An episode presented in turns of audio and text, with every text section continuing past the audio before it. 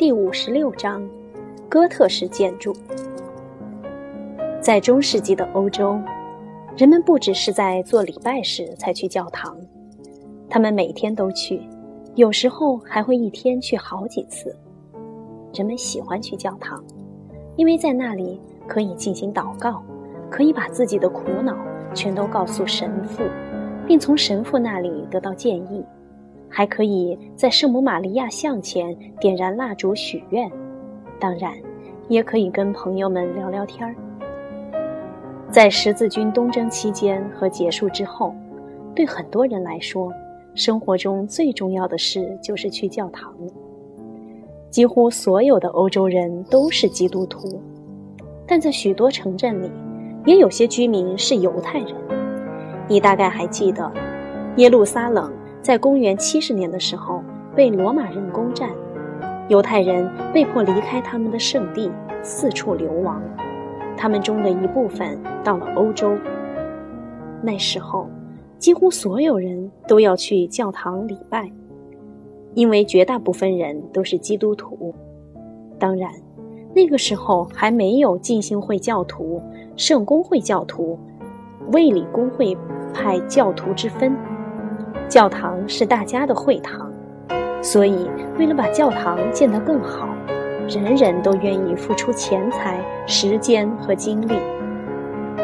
那时候，法国和欧洲其他国家都修建了许多世界上最豪华的教堂，它们至今依然完好的屹立在原地。它们的宏伟和美丽有着不可抵抗的吸引力，很多人都千里迢迢地赶来参观。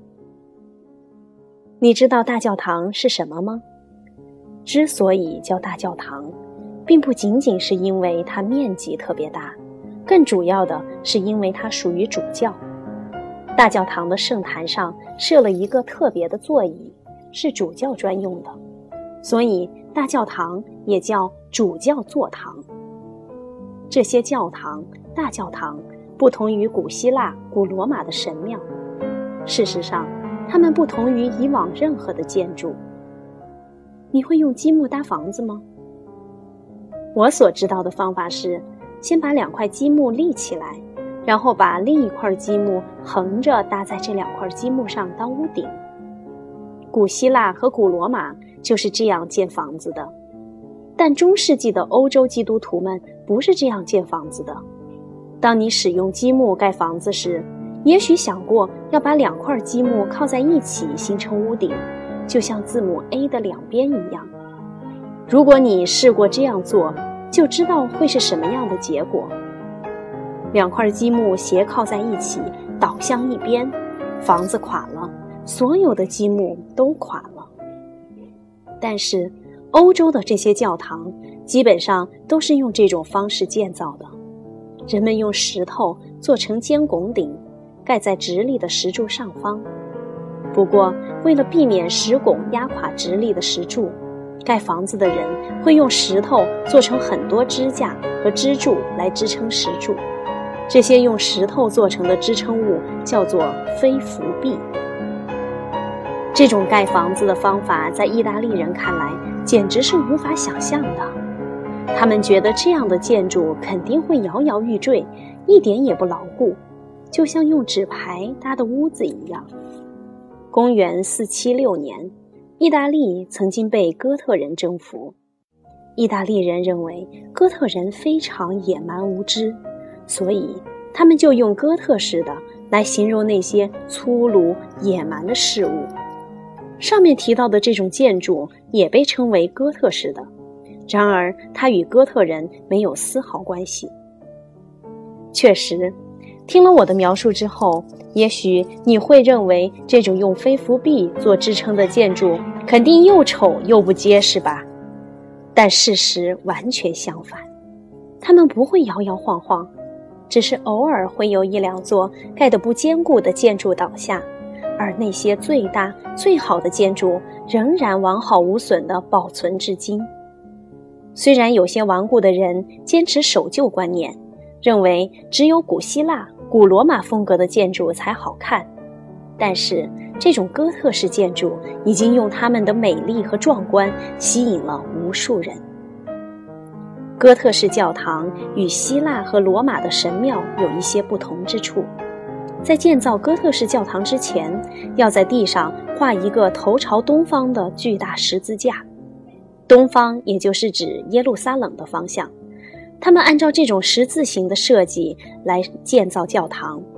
教堂建成以后，如果你在空中俯瞰整座教堂，它看起来就像是一个巨大的十字架，而且。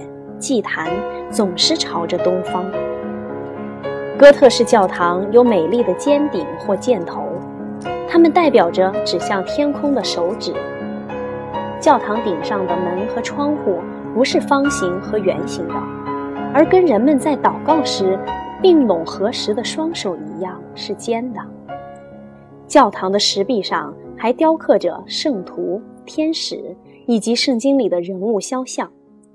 这些石头与美丽的彩色玻璃相映成趣，整个教堂看上去就像是用石头和玻璃做成的一部圣经。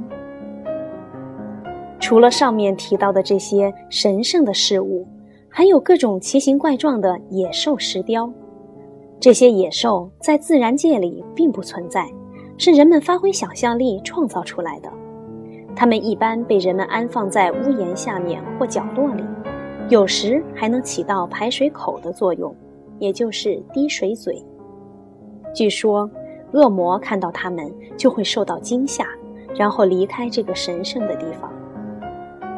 这些哥特式教堂出自哪些建筑师之手，已无人知晓；这些石像和彩色玻璃画出自哪些雕刻家和艺术家之手，也已无人知晓。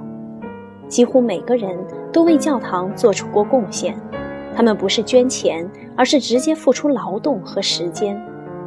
男人们负责雕刻石头或者制作彩色玻璃，女人们则负责缝制祭坛布。有些哥特式教堂从开始修建到最终建成，要花费几百年的时间，所以。一开始就参与修建的那些工人们，一直到死也无法看到教堂落成。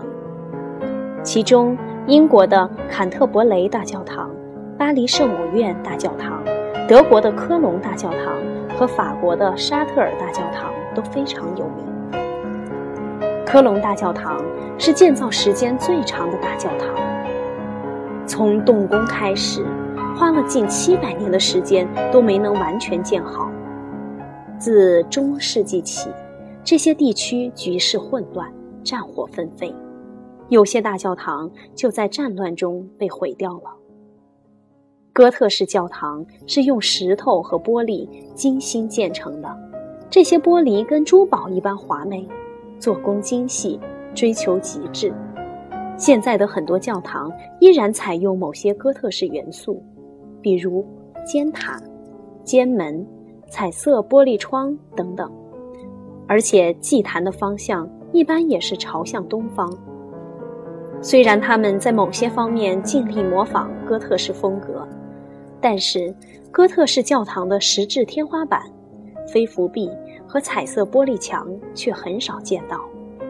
要修建真正的哥特式建筑非常困难，而且花费巨大。现在的人们已经没有足够的时间和金钱来修建这样的建筑，而且也对此不感兴趣了。这就是哥特式教堂的故事。你要记住哦，它可跟哥特人几乎没有关系。